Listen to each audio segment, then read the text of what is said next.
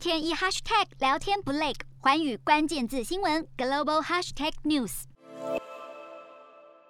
德国新政府准外交部长贝尔伯克首度展现对北京的强势态度。贝尔伯克接受柏林《日日新闻报》访问时，虽称中国是伙伴，但他特别点名新疆强迫劳动的问题，打算建议欧盟禁止进口新疆生产的产品。他同时也将矛头指向梅克尔，认为欧洲不应该小看自己，身为欧盟最大国，不能再像过去只顾自身的中国政策，还称外交应该是对话和强硬的结合。显然不满梅克尔时代对中国坚持沉默外交的表现，德国新政府将在下月上任，外界关注德国是否回应国际的批评声浪，以外交抵制北京冬奥。贝尔伯克再度点名疑似被失踪的中国女网将彭帅，强调有必要重新审视北京冬奥。言谈间似乎不排除抵制的可能，这也为德国新政府和北京未来关系升高疑虑。Hello，大家好，我是寰宇全世界的主持人何荣，常常跟大家分享国际观与国际新闻。但您知道为什么需要关注这些讯息吗？十二月八号星期三早上九点，就在 FM 一零二点五幸福电台幸福联合国，我和寰宇全世界节目制作人王克英将分享国际新闻的重要性以及如何爱上国际新闻。如果错过收听，还可以回听当天上午十点上架的幸福联合国 Podcast 哦。